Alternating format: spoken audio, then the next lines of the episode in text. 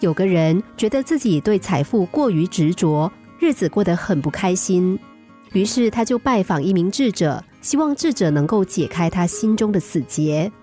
智者听完他的话，一句话也没有说，只是把他带到一扇紧邻街道的窗户边，问他：“你看到了什么？”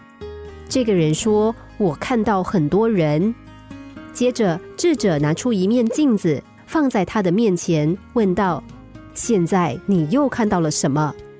他回答：“我看到了我自己。”智者微笑着说：“单纯的玻璃可以看到别人。”而镀上一层银子的镜子，却让人只看到自己。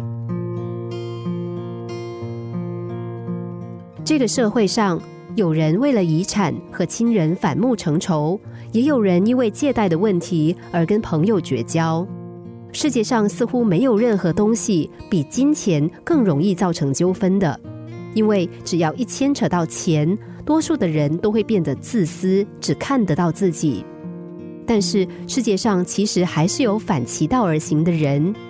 有个科学家，因为他的发明赚进了大把的钞票，但是他并没有从此过着奢侈的生活，他的遗产也从来没有引发纷争，因为他立下遗嘱，设立了奖项，鼓励全世界对人类有贡献的科学家、文学家。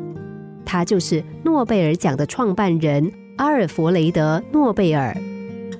金钱就好像水流，可以载舟，也可以覆舟，只是看我们如何运用。